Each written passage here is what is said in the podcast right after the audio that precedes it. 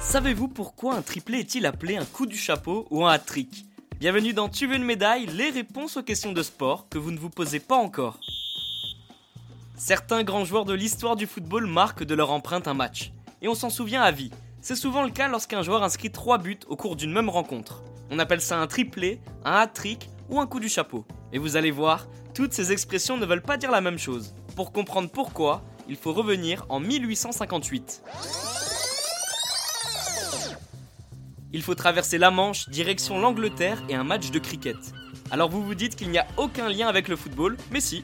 C'est ici que l'expression du coup du chapeau fait sa première apparition. En anglais, on appelle ça un hat-trick. Esfield Arman Stephenson réalise le grand exploit d'éliminer trois batteurs au cours d'un même match. C'est une performance incroyable à tel point que le public présent au stade a une idée originale. Un chapeau va de main en main dans le public et les gens déposent de l'argent dedans.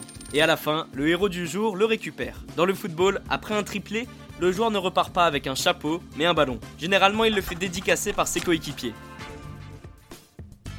Mais attention, un triplé n'a pas la même signification qu'un hat-trick ou un coup du chapeau. Si un joueur réussit à inscrire 3 buts de suite sans qu'une réalisation d'un adversaire ou d'un coéquipier s'intercale parmi ses buts, on parle là d'un hat-trick ou d'un coup du chapeau en français. Alors que si le sportif marque à 3 reprises dans le match, mais pas de suite, c'est un triplé. Ok, ok, ok. Bon, on est d'accord que réussir à planter 3 buts en un match, c'est un exploit incroyable. Mais il existe encore un niveau suprême, le Graal pour un buteur. Il faut réussir à marquer un but avec le pied droit, un avec le gauche et le dernier de la tête. Et là, on parle d'un coup du chapeau parfait. Et bien voilà, vous savez maintenant pourquoi un triplé est appelé un coup du chapeau ou un hat-trick. Vous pouvez écouter ce podcast et nous retrouver sur Apple Podcast, Spotify, Deezer, Castbox et toutes les autres plateformes. N'hésitez pas à partager, noter ou laisser en commentaire une question. J'essaierai d'y répondre dans un prochain épisode.